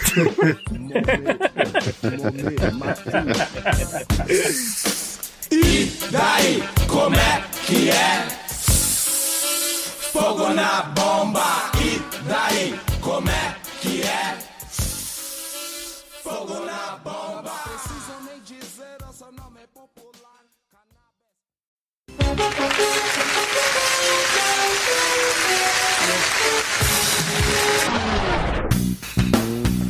Personagem da semana, nosso amigo Dangan. Pois é, JP, aquela briga semanal, né? Que pra quem que vai ser o próximo destaque do Podnext, mas o Recep Erdogan, né? O presidente da Turquia se esforçou bastante, ele merece o destaque essa semana. É, primeiro, né? Porque circulou, todo mundo viu o vídeo, né? Da devolução aí de membros do batalhão Azov pra Kiev, né? O, o, o Zelensky recebendo a galera lá de braços abertos, gerou uma discussão tremenda nas redes sociais, aquela coisa. Ah, só lembrando aí que essa galera do batalhão Azov foi entregue pela Rússia para a Turquia, meio, meio que num, num gesto aí de boa vontade, de que eles estavam querendo negociar, né, toda a questão de escoamento de grãos, que ainda está em aberto, né, mas provavelmente dessa vez não vou entregar ah, nenhum prisioneiro de guerra, mas, né, aquela coisa, ah, entrega aí um prisioneiro de guerra para mostrar que, que a gente quer negociar e tal. Pegando o tema inicial, a Rússia entregou pra Turquia eles normais ou prensados? É, não, a galera tava inteira. A galera tava inteira, não, não tinha nenhum acidente, ninguém se acidentou, ninguém caiu de janela, né? E, e no vídeo você vê ele saindo da van, tá uma coisa até assim. Foi, foi- quase virou bizarro da semana, JP, porque, olha, eu olhando aqui, eu falei, cara, isso é inacreditável o que a Turquia tá fazendo, tá querendo comprar briga. Mas depois parece que se acertaram lá com, com os russos e tal, né? Mas aí o Erdogan pegou todo mundo de surpresa, né? Acho que se alguém tava prevendo esse negócio, parabéns. né? Isso aí pegou todo mundo no, no né? Muito fora do radar, né? ah, o anúncio dessa retirada de barreiras para a ascensão da Suécia à OTAN, né? E, enfim, a aprovação definitiva aí do, do, do país escandinavo ainda depende da, da boa vontade do Viktor Orbán, né? Da Hungria. Ah, ainda depende aí do, de trâmites na Turquia, mas o Erdogan falou que vai, ah, não, não vou mais oferecer resistência, vou fazer acontecer, tarari, tararau, é, negociaram ah, questões de, de, de abrigos a curdos, etc. Mas, é, tá, né, a, a- última informação a respeito dessa, dessa história é que a Turquia pretende oficialmente liberar a entrada da Suécia lá para outubro, até para dar um tempo aí, alguns meses, para o resto do mundo meio que dessa movimentada, né, e, vamos dizer, cumprir algumas exigências, né, a partir da negociação que é esse troço todo, que a gente nunca vai saber 100%, né, mas de qualquer forma, algumas coisas a gente pega, né? Então, por exemplo, logo depois dessa liberação da Suécia, veio o anúncio que a Turquia vai receber jatos F-16, não os F-35 que, né, tava no programa lá atrás, mas vai receber os F-16, né, que uma, uma, uma intenção de compra antiga, que o Congresso dos Estados Unidos estava segurando, né, um negócio no valor de 20 bilhões de dólares, que depois Erdogan teve que vir a, a público para dizer que não vai usar esses jatos contra a Grécia, contra questões territoriais que eles estão disputando, peraí, peraí. Vai Hã? só bombardear os curdos. É, então. Mas assim, falando, falando em Grécia, né? Falando aí em retirada de, de barreiras, logo depois que veio esse anúncio, essa questão da Suécia, a Casa Branca, aí o governo Biden, reforçou que sempre apoiou a entrada da Turquia na União Europeia. Apesar deles não serem da União Europeia. Tem nada a ver com isso, sempre apoiou. Sempre apoiamos a entrada da Turquia na União Europeia. Ah, e aí, é, é, a despeito né, do, do que pensam os gregos, os franceses e os alemães sobre esse assunto, né? De toda forma, né? Esse, esse é um velho, velho projeto, isso aí tem muito tempo. de- logo no, no começo da, da, da União Europeia já se falava dessa questão aí da entrada ou não da, da Turquia no bloco. Ah, mas, assim, não, não vai acontecer, né? Não vai acontecer, não tão cedo, não. E talvez nunca. Mas o que o Erdogan tá querendo, na verdade, JP, é uma, é uma coisa mais ligada a vistos e vantagens de exportação com o bloco europeu, né? Então talvez alguma coisa ali nos moldes das, das chamadas zonas Schengen, né? Que é onde entra a Áustria, a, a Suíça, etc. Os países que não estão na União Europeia, né? Aquela coisa. E, enfim, a ver, aí nessa questão de, de vistos, né, o, o perrengue acaba sendo com a Itália. E aí, numa coincidência danada, não sei se você viu, mas o governo Biden anunciou que vai receber quem? Jorge Meloni. Jorge Meloni vai fazer uma viagem, vai sair lá de Roma, vai aparecer em Washington no dia 27 desse mês ainda. Aí vão, Foi acer- tudo essa semana. aí vão acertar uma compra de um bilhão de dólares em provolone. Eu não sei se vai ser provolone, se vão ser tanques que eles vão mandar pra, pra Ucrânia, não sei o que que vai ser, mas eu achei uma coincidência danada. Eu achei uma coincidência danada. Ah, olha só, aí depois, né, Erdogan disse que, ah, tudo bem, né, vou fazer lá, a, a- como eu falei, né, essa, essa questão lá pra outubro, né, ver o que, que a galera vai entregar ou não. E se isso tudo já não, não fosse garantir, vamos dizer assim, né, o Erdogan no, no programa, ainda teve um- uma cereja nesse bolo, já Hum. que foi ah, o seguinte, a Turquia tinha colocado barreiras, vamos dizer assim, né, uma, um tipo de, de suspensão da entrada de petróleo da chamada região do Kurdistão iraquiano, tá? Por razões óbvias, né? Os Uhum. caras, né, Inimigo. são inimigos, inimigos mortais, aquela coisa toda. Aí, do nada, ontem, dia antes da gravação, o Erdogan, talvez, ele falou, eu preciso aparecer no Podnext, eu não sei. ele veio a público, fez um discurso gigante e falou assim, não, estou liberando a entrada de petróleo do norte do Iraque, né? Ele não chama de Kurdistão, ele chama de norte do Iraque. E ele fala, né? Olha, não, eu sei que existem problemas entre Bagdá e Erbil, mas a Turquia não tem nada a ver com isso. A Turquia não tem problemas com exportação, JP. É, então a gente está abrindo as portas aí para receber esse petróleo do norte do Iraque, de novo, né? Dizendo que assim, é um, é um né, o- aspas para ele, né? É um negócio em que todo mundo vai sair ganhando. Fecha aspas. E, vamos dizer, né, juntando com a nomeação, né, semanas atrás aí, da, da Hafiz Gay Erkan, né, que, que foi CEO do, do First Republic, tem todo um, um background mais ocidental, mais ligado a, a grandes bancos dos Estados Unidos, Goldman, etc. Se isso aí não, não tá sendo um aceno grande pro, pro Ocidente, né? De novo, primeira mulher a ocupar esse cargo no Banco Central da Turquia, vai mexeu na política de juros, né? Meio que alinhou com o resto do mundo, aquela coisa toda. E aí você fica olhando para esse negócio e fala, qual é do, do Erdogan? Né? Fico, de repente acordou do, do lado certo da cama, resolveu ficar amigo do Ocidente, o que, que quer que seja. Mas na, na moral, acho que isso aqui é toda uma questão ligada à economia, né? A economia da Mas Turquia. é isso que eu ia te perguntar. Ele tá, de alguma maneira, vislumbrando um enfraquecimento no curto, médio prazo da Rússia e quer já se desvincular de de uma parceria como essa.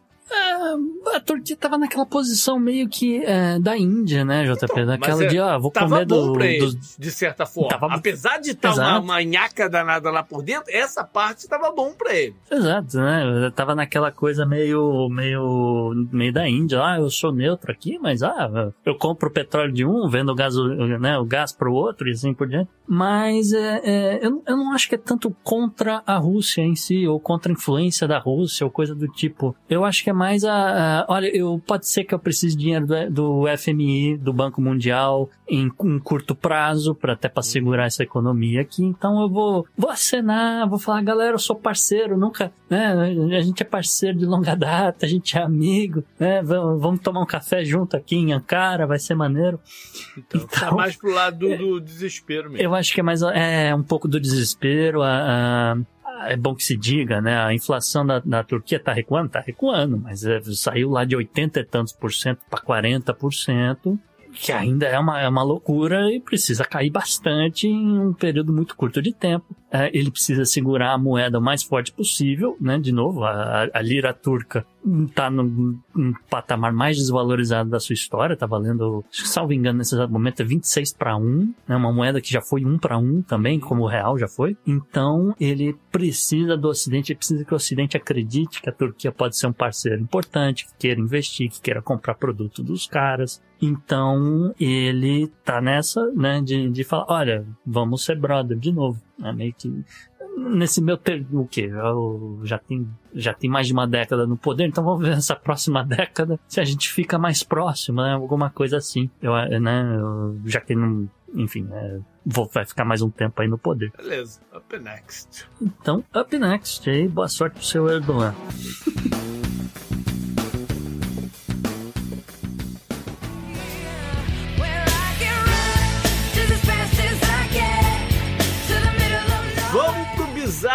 E o que, que rolou num show de música. Pois é, JP, olha só, é, durante shows aí na, vamos dizer, historicamente, né, a gente sempre vê, que quem já foi num, num show, uma, uma, coisa mais assim, sempre vê, né, a galera arremessando algumas coisas no, no palco, né, alguns objetos, sei lá, sutiã, calcinha, isso aí vai desde Vando e Elvis. Olha eu, Gustavo, confessando ser fã do Vando. Não, não do Vando, mas assim, já, isso aí já vem desde do, do, tempo do Elvis, né, do, do, do, Vando é um bom exemplo também. Né, a galera arremessando sutiã, calcinha, ursinho de pelúcia, carta de amor, aquelas coisas escritas em, em rolo de, de papel gigante gigante, né? Uh, e, enfim, essa lista de, de coisas arremessadas é, é, infinita, mas há casos em que a excentricidade ultrapassa os limites, talvez, aí do, do imaginável, do que quer que seja, e os artistas acabam surpreendendo, né, JP? Uhum. E a gente viu, né, vamos dizer, recentemente um exemplo dessa, vamos dizer, um momento bizarro de algo que foi aparecer num, num palco aí de, de um artista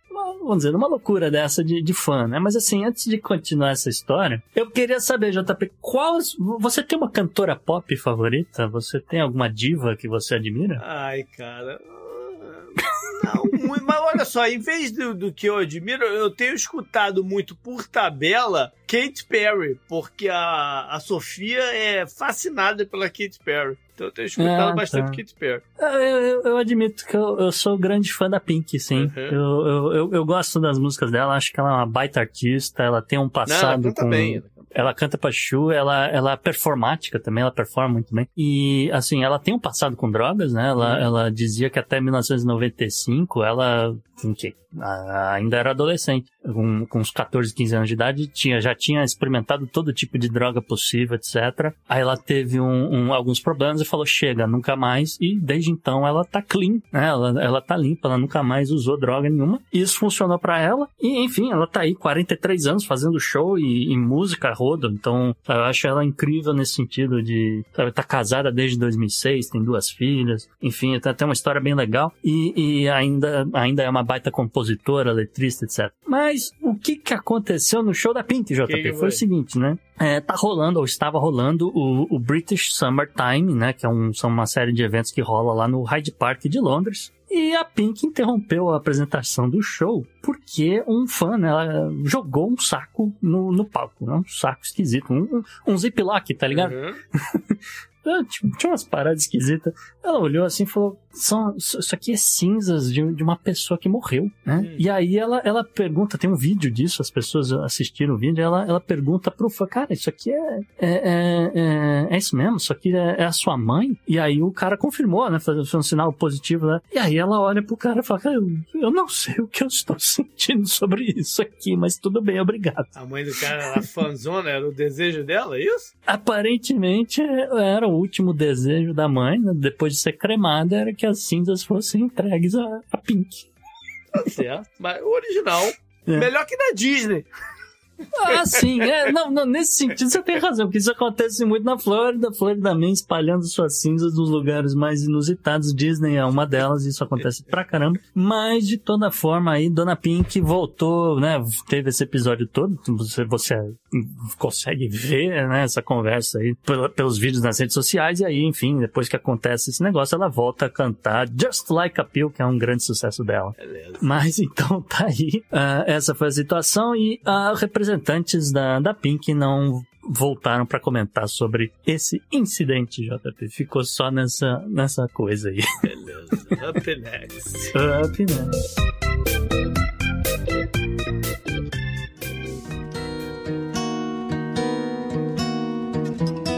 JP, mais uma semana a gente tem mais um obituário significativo aqui no Paginac. E já tinha um tempo que a gente não traz obituário, na verdade, né?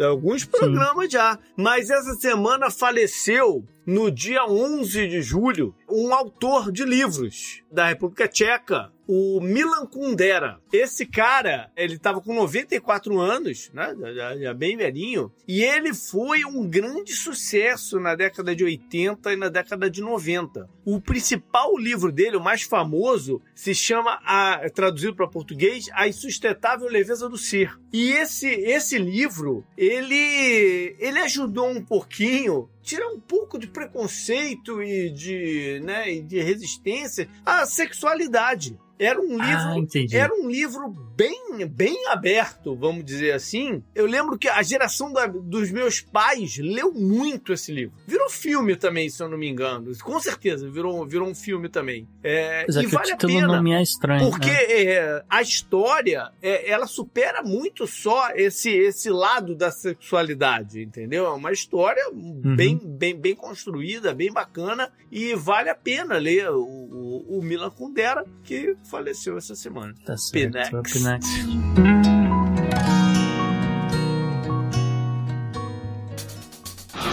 Pela união dos seus poderes, eu sou o Capitão Planeta!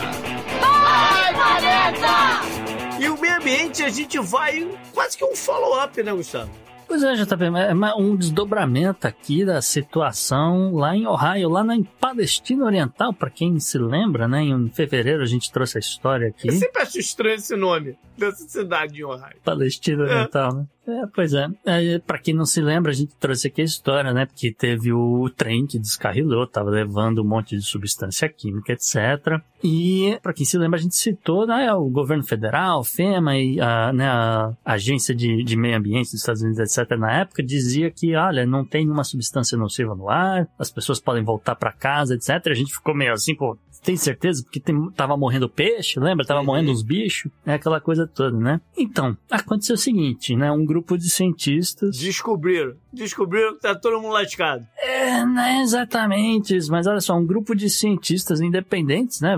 Coisa do tipo três semanas depois do desastre, montou o experimento, ma- mandou uma van, uma van que é equipada com um espectrômetro de massas, um, um negócio bem legal. Uhum. né? Aí- E a van só, só de circular ali na área com, com esse equipamento ligado, eles ah, conseguiam ali medir as centenas de milhares de partículas no ar, vamos dizer assim, por segundo, etc.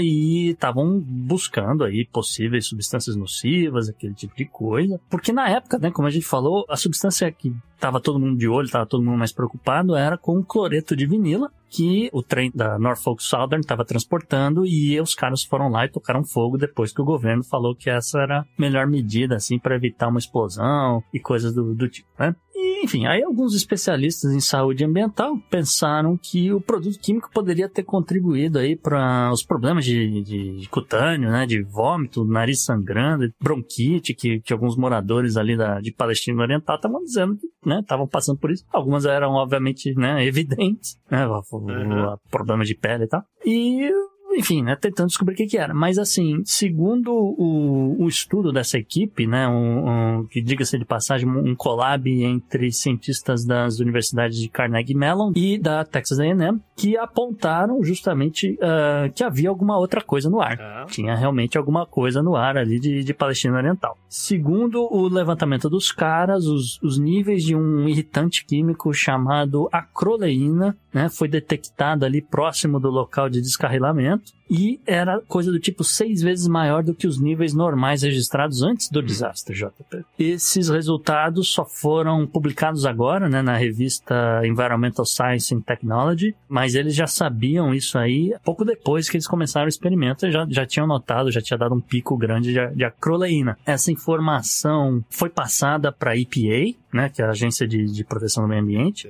a EPA confessou que sabia que tinha ali um nível elevado de acroleína, mas que não era exatamente assim um produto químico que eles estavam preocupados, né? Eles estavam mais interessados em saber naquela coisa do, do cloreto de, de vinilo. Então eles meio que ignoraram. E aí, de toda forma, né? É bom que se diga, né? Que a acroleína não estava entre os produtos químicos que foram derramados ou queimados, pelo menos no, no manifesto, né? Na lista do, do que, que o trem estava transportando. Então ninguém sabe exatamente como é que esse troço estava ali em Palestina Oriental, mas que de fato teve esse pico grande de acroleína no ar logo depois que teve esse descarrilamento. Mas é o que? Uma coincidência? Então, não sei, não sei se eh, de repente o trem caiu em cima de um troço que estava ali já, ou se é um subproduto da queima ah, do cloreto de vinilo, que aí seria, ou, ou né, só para fazer um parênteses, que a galera vai falar, não, cloreto de vinilo queimando não vai, não vai formar acroleína. Mas Poderia ser alguma combinação de vários outros químicos que tivesse sido transportado pelo trem, além do cloreto de vinilo, entende?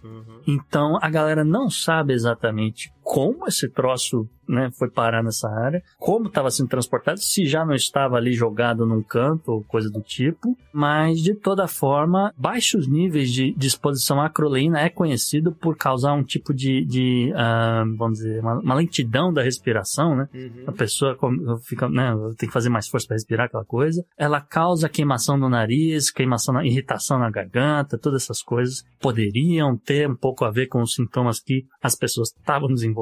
Existem estudos que mostram que animais que tiveram uma exposição de longo prazo à acroleína resultaram aí em, em danos em revestimento do pulmão, lesões anormais pelo, pelo corpo dos bichos, em, inclusive desenvolvimento de tumores nasais, tá? Mas, pô, já, já não faz muito tempo para isso ainda estar tá no ar. Isso não tinha que ter dissipado, não? Então, é, eles não estão falando que isso aí ainda está no ar, entendeu? Eles, eles detectaram. Que esteve lá em um determinado momento, entendi. É, eles detectaram, inclusive, mas assim, não deixa de ser um período longo que eles detectaram esse troço três semanas depois do é. depois do fogo, depois dessa confusão toda. Não, pensei que era por agora, não. É, foi, só liberaram o, a, a, pesquisa, né? Isso foi um tempo atrás. É. é, que tem um tempo, né? Tem um tempo da, do, do né? aquela coisa do rigor científico, uhum. etc., entre você pegar o dado, escrever o artigo, publicar e tal, tem, tem esse delay, mas é, o estudo só saiu agora, mas a, a EPA tinha essa informação, como eu falei, os caras tinham essa informação desde fevereiro, e isso aí só veio a público, acho que, né, a, a, pelo meu entendimento agora, mas fica aí o mistério de como é que cargas d'água esse troço foi parar em Palestina Oriental, e se é de fato isso daí que está causando esses problemas de saúde, já. Seja no Oriental ou no Ocidental, é difícil viver na Palestina, né? Upenax.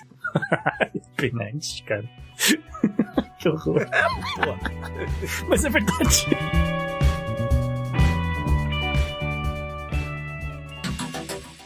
Anote no seu calendário.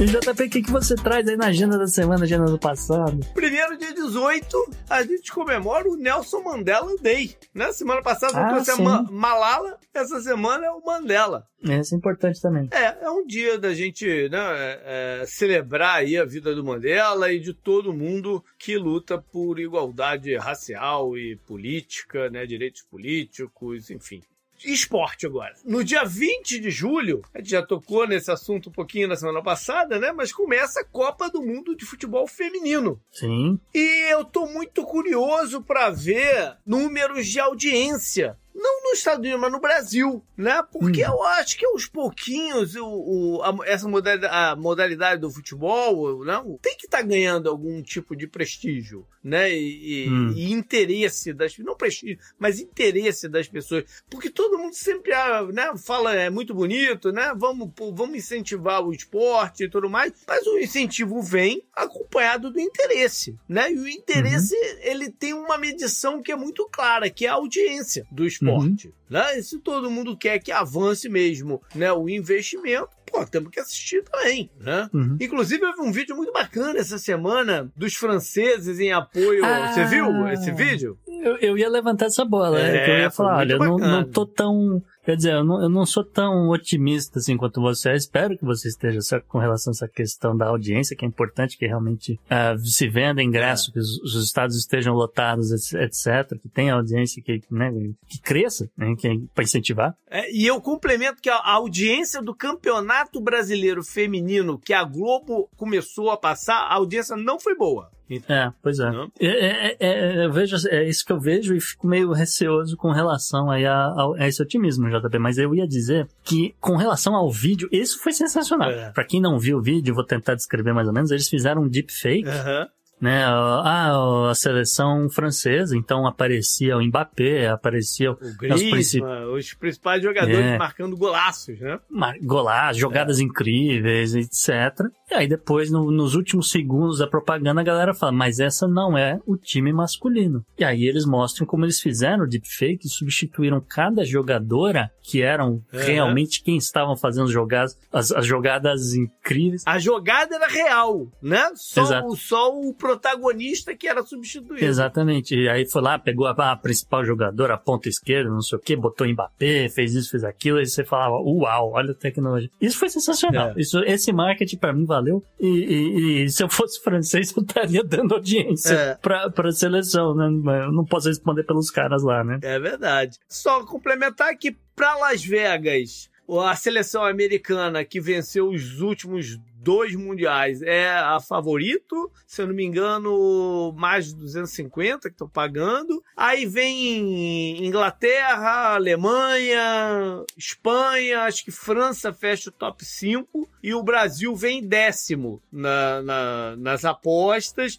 mas é um gap grande para os Estados Unidos, é tipo assim, mais 2.500, entendeu? Uma coisa É. assim. Apesar do Brasil ter ido bem em alguns dos amistosos aí antes da Copa, justamente contra a Inglaterra e a Alemanha. Vamos então a eleições. Temos duas no dia 23 de julho. Hum. Primeiro, na Espanha. Na Espanha, onde o partido né, é, do primeiro-ministro Pedro Sanches, que é uma coligação de social-democratas e de socialistas, é, vem perdendo prestígio ao longo do tempo e andaram perdendo algumas eleições locais. O seu Sanches antecipou as eleições. Aí você pensa, pô, o cara tá tão perdendo prestígio, tão, né? Não, tu tá caindo. Arriscado. É arriscado, né? Mas Uhum. ele resolveu fazer, porque eu acho que estava previsto para dezembro, se eu não me engano. Mas ele resolveu tentar pegar a galera da, da direita meio que desprevenido ou no seu timeline de campanha, entendeu? Não- Se isso vai Ah. funcionar ou não, não sei, né? Não, É. não sei. O fato, é, que- é, o fato é que a- a- as pesquisas estão tendendo a que não funcione. A que não Exato. funcione. E que o, o, o PP, que é um partido de direita conservadora, venha ao poder e o seu líder, o Alberto Nunes Feijó, seja o primeiro-ministro. Em terceiro nas pesquisas, vem o, o malfadado Vox, que é o partido de ultradireita, ou seja, é, primeiro Esse é complicado. é, ou ou seja, de alguma forma há uma tendência de coligar, né, de fazer uma coalizão de direita e tal, e mesmo que o, o PP não se garanta por si só, né, eles consigam a maioria aí que precisa para o- a disputa lá na Espanha. É, a gente fala de Espanha outro dia, mas eu queria é, falar rapidamente, JP, sobre essa coisa de antecipado. né? Aham. Que pode ser, pode ser que o cara olhando, não sei, índice econômico, alguma coisa, falou, putz, se eu esperar dezembro pode ser muito pior. Porra, pode ser. O que que acontece, né? O que acontece? Ou então numa dessa, então vamos perder de qualquer jeito, vamos tentar pelo menos bagunçar o negócio, né? Bagunçar o coreto, então ele antecipa, só que aí, é, assim, é, pode, pode bagunçar o coreto pra direita, como, né, essa coisa, mas, mas é, pode atrapalhar a base dele, Sim. porque ele também não tem tanto tempo assim pra, pra empolgar, pra, pra trazer a galera junto e falar, não, vamos lá que né, vai ser diferente, né, alguma coisa do tipo, então tem que ver se vai rolar esse engajamento todo, mas de Espanha a gente fala outro dia. Beleza. E a outra eleição no mesmo dia é na Camboja, onde o senhor Hun Sen, que é do Partido Popular da Camboja, Que é comunista. é, Partido Comunista, ele vence todas as eleições desde 1993, quando redemocratizaram a Camboja. Só que ele já é o primeiro-ministro desde 85. Ou seja, vai continuar, vai ganhar fácil também, né? E Quantos anos ele tá? Ele tá com 70 anos. Pô, ele entrou Ah, cedo, hein? É. Né? Tá, Não, então 70 anos ele consegue governar. Não, mas eu digo, se ele tá desde 85, ele entrou cedo na parada. Então, é- não, não, é que eu, fiquei meio assim, falar, se ele tá desde 85, já são É. quase 40 anos no poder, quantos anos esse cara tá, né? Mas, mas se, se, se tivesse com uns 80 já, entendeu? Eu É. fiquei meio assim, mas 70 anos ele aguenta aí É mais um verdade. tempo no poder. Para facilitar aí o pleito, em 2018, o principal partido que concorre né, contra o CPP foi desfeito pelo judiciário. E o seu líder preso com acusação aí de, de uma tramóia internacional golpista. Enfim, Tá. Vamos lá para a parte histórica, então. Julho 17, 1975. Americanos e soviéticos, no meio da Guerra Fria, confraternizando. Pode isso, Gustavo? Deveria, né? É. Deveria poder, mas. Mas rolou no espaço, quando a Apollo 18 e uma, né, e uma shuttle da, da Soyuz é, acoplaram. E os, né, abriram as comportas e os astronautas de uma e de outra se cumprimentaram, trocaram presentes, trocaram mantimentos, fizeram refeição Hum. junta, fizeram uma entrevista coletiva junta que, que, Tá. que passou na Terra. Foi um grande, um grande passo, né? De, de... Ainda tá. O mundo a gente- respirou é, a aliviado. gente né? ainda estava no meio da Guerra Fria, não é que, não é que a Guerra Fria estava perto de acabar, ela ia durar mais de uma década ainda, né? Mas Tem muita incerteza nessa década de 70. Exato, mais um alento, né? E ainda fizeram algumas experiências científicas juntos lá e tal. É um momento bem, bem bacana aí. Da, da- É. do- e foi o, o Apolo 18 foi o último, né? Do, do, do Hum. projeto Apolo, que tinha como slogan como o avanço da humanidade e tudo mais, né? Uma, humani- uma humanidade unida melhor ainda. Certo. Dia 18 de julho de 2012, nosso amigo Kim Jong-un Nossa, não, né? Nossa, é não. amigo do Dennis Rodman. pelo menos, pelo menos do, do, do Dennis Rodman, né? Ele, é- ele é amigo, É, tá certo? Ele, nesse dia, assumiu de vez como. Aqui, o, o, o, o cargo dele é muito, muito bonito. Ele é o supremo líder da Coreia do Norte Hum. e marechal do Exército do Povo. Sim. Ele assume nesse dia, de 2012, né? Já vamos mais de uma década aí do bochechudo à frente Uhum. lá da, da, da Coreia do Norte. O Trump chamava ele de Chairman. É. Chairman. Interessante que essa semana ele mandou mísseis, né? Lá no Mar do Japão, tá fazendo a- as marolas dele, né? É, que a É, gente ninguém conhece. mais liga mano, pra esses É. mísseis que ele lança.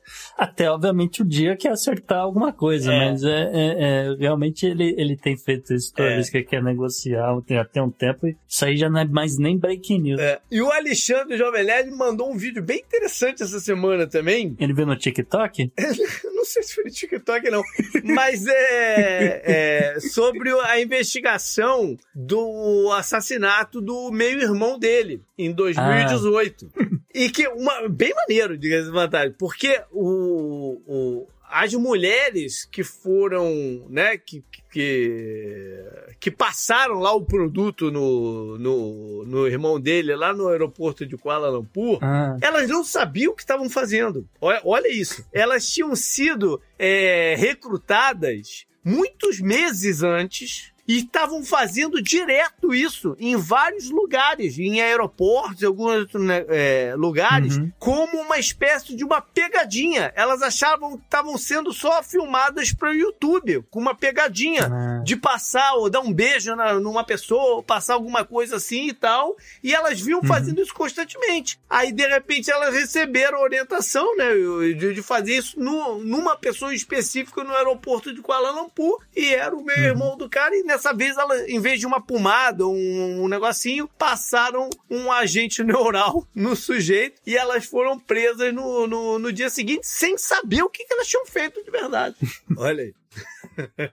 É, mas isso é, esse é espionagem, isso aí. É isso aí. É só, é só isso que eu tenho pra dizer. E agora uma história fantástica, mas aí eu vou a 1324. Meu Deus. Dia 19 de julho de 1324. Um imperador chamado Mansa Musa. Ele era Da onde? imperador do, é, do Império do Mali, na África. Tá. Há um debate ainda hoje se essa pessoa não foi a pessoa mais rica da história do planeta. Ah, tá. Eu sei Saca? de quem você tá falando. Então, esse reino, né, do, do Mali, que era extremamente rico graças a ouro e sal, taxação de, de negócios de sal, Uhum. ele partiu numa peregrinação para Meca, que levou mais de um ano para chegar lá, Sim. tá? Ele partiu com 60 mil pessoas. Pois, gente.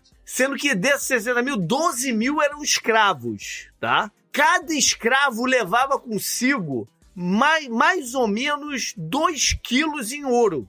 E du- Uhum. durante o percurso, eles iam distribuindo esse ouro para pessoas pobres no meio do caminho, e cidades e tal, e fundando mesquita nas cidades. Saca? Foi, Certo. foi uma, uma- o que os ingleses chamam de uma progressão. Né? Que, o, que o- que o- o rei da Inglaterra vinha fazia umas progressões, que era nada mais menos do que o, né, ir visitar algum lugar e tal, não sei o quê. Ele não Tá. era exatamente religioso, mas ele achava que fazer isso e se vincular ao, ao Islã ele teria um maior prestígio e maior acesso a conquistas diplomáticas e comerciais, enfim. Mas nesse dia 19 foi quando ele chegou em Cairo. E lá no Cairo ele ficou por três meses. Tá? O primeiro Tá. contato dele com o sultão não foi dos melhores, não. Porque ele se recusou. O sultão esperava, né?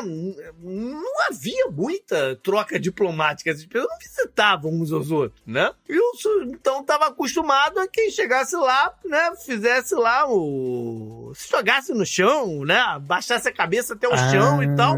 E o cara falou que não ia fazer isso, não. É. Né? Acabou fazendo lá um meia-boca lá e disse, disse que era, na verdade, pra Deus, não sei o quê, enfim. Mas no final de contas, Uhum. depois que ele distribuiu tanto ouro lá pela cidade, ele ficou parça, né? E aí já Uhum. mudou aí um pouco a opinião. Enfim, esse dia foi o dia que ele chegou em Cairo, que foi um, um, um- step, né? Um passo importante dentro dessa peregrinação. Mas eu achei a história como um todo muito interessante. Você movimentar 60 mil pessoas em 1324 deve ter exigido uma logística incrível, né? É Mesmo que ele tivesse mentido nos números que fossem 6 mil, ainda assim era gente pra caceta. Então, Eu li um lugar que era 600 mil, mas eu acho que é raro botar um zero a mais aí na parada. eu também. 600 mil? é sacanagem. Cara, 600 mil não dava pra, me, pra, pra mover. Não, não. 600 mil não, não dava. A galera ia pegar o ouro e ia parar na, Não, na Inglaterra, entendeu? 600 mil não dava pra mover. pra qualquer outro lugar não ia pro Cairo. 60 mil eu ainda sei. Up next. Não, é breaking news, Opa, JP. E aí, o que que houve? JP, a Nigéria, o presidente Bola Tinubu, né, declarou agora há pouco estado de emergência em segurança alimentar. Olha. Tinubu também aprovou que todos os assuntos relativos à disponibilidade e acessibilidade de alimentos e água, aí, como itens essenciais de subsistência, sejam incluídos no âmbito do Conselho de Segurança Nacional para fins de discussão, fins de distribuição, etc. O conselheiro especial do presidente para tarefas especiais, comunicações e estratégia, um senhor chamado Dele Alaki, acho que é assim que pronuncia, posso estar errado, divulgou, né, enquanto informava os correspondentes do legislativo da Nigéria, após consultas aí com os principais partes interessadas no setor agrícola da Vila Presidencial em Abuja. Segundo o, o Dele Alaki, ah, o presidente ordenou uma liberação imediata de fertilizantes e grãos para agricultores e famílias para mitigar possíveis efeitos da falta de subsídio agrícola no país. Tá? E ah, a gente vai saber mais detalhes do que está acontecendo na Nigéria, provavelmente nos próximos dias. Mas é bom sempre lembrar que aqui no Polinex a gente está falando há muito tempo que está rolando um efeito El Ninho com esteroides vai ter uma crise alimentar brava no mundo. Acredito que a coisa vai piorar. Hoje já saíram dados que, por exemplo, tomates. JP, tomate, é uma coisa né, básica, idiota, você encontra na maioria dos lugares. né? O tomate na Índia aumentou o preço do dia para noite em 445%. Eita, O preço do tomate na Índia, o quilo do tomate na Índia tá mais caro do que o litro da gasolina. olha aí. né? Então, assim, é, é, coisas vão acontecer. É bem Pizza Bianca pra galera. Bom, a gente vai continuar de olho, vamos continuar trazendo. Espero que não aconteça uma tragédia, né? Como a gente já viu acontecendo em outros anos, eh, de El Ninho. E eh, aumenta a probabilidade de a gente ver aí algum tipo de primavera árabe chegando 2024. E sobre Nigéria, né? Num, sempre bom manter a atenção na Nigéria. Nigéria, eu li, eu li até essa semana uma projeção sobre qual seriam as maiores economias globais em 2075. E a, e a Nigéria seria a quinta ou a sexta, alguma coisa assim. né? A gente fala muito sobre o potencial aí da, da, da, da Nigéria. Uhum. Up next. Up next.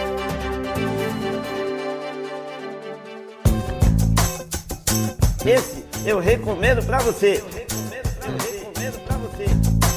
E Joaquim, é costume que o convidado da semana dê a sua dica cultural, aí ele vai recomendar o que ele quiser, ele pode inclusive fazer um jabazinho aí com relação a, a alguma coisa que ele queira divulgar ou não. Então, Joaquim, o espaço é seu. Eu vou, vou ficar no meu, no- na nossa área aqui, né? Do que a gente ficou falando aqui essa, última hora. A minha dica cultural é o filme que é grátis, pode ver ser visto no YouTube, mas é muito bom, qualidade do áudio, imagem, tudo. Chama O Cientista. Que conta a história do Rafael Mechulan, que foi o cara que descobriu né, o nosso sistema aí do canabinoide, é o THC, o CBD, que no caso são, são, são de fora, mas é uma história maravilhosa e quem vê aquilo é muito difícil não mudar a visão em relação a cannabis medicinal. Então tá lá no YouTube, deve estar também no Netflix, The Scientist. É, minha dica é um filme rápido de uma hora e é maravilhoso e é, e é emocionante. E faz você virar sua, sua mente em relação ao que você pensa se você tá meio indeciso, né? Em relação a apoiar ou não a cannabis como medicina. Não, inclusive, é, qualquer coisa que, que, que, ajude a gente a, larga, a deixar preconceitos de, de lado é sempre bem-vinda. Valeu, galera. Foi esse o programa. Espero que tenham curtido mande aí pra gente, né? Suas sugestões, críticas, observações, curiosidades. Pode ser por e-mail, pro contato arroba podnex.com. Troca uma ideia também nas redes sociais. O meu direto no Twitter, o JP Underline Miguel, mas também tem o Gustavo, na arroba Gu, Underline Rebel. Podnex você segue no Twitter, no Instagram, lá no Blue Sky se quiser. Procurando por arroba Podnex ou o Podnex você encontra a gente. E Joaquim, deixa aí algum contato aí, alguém que tenha dúvidas ou queira se interessar aí pelo pelo serviço da clínica? Eu vou deixar o, o nosso Instagram, arroba Clínica Gravital, que infelizmente a pessoa tem que digitar inteiro. Se botar só Gravital, não vai achar, porque o Instagram bloqueia. Então é arroba Clínica Gravital e pode falar lá com a, com a gente. Eu também certamente pode, vou receber se alguém mandar mensagem para mim. Bacana. Até mais. Legal. Valeu, um abraço. Tchau, tchau.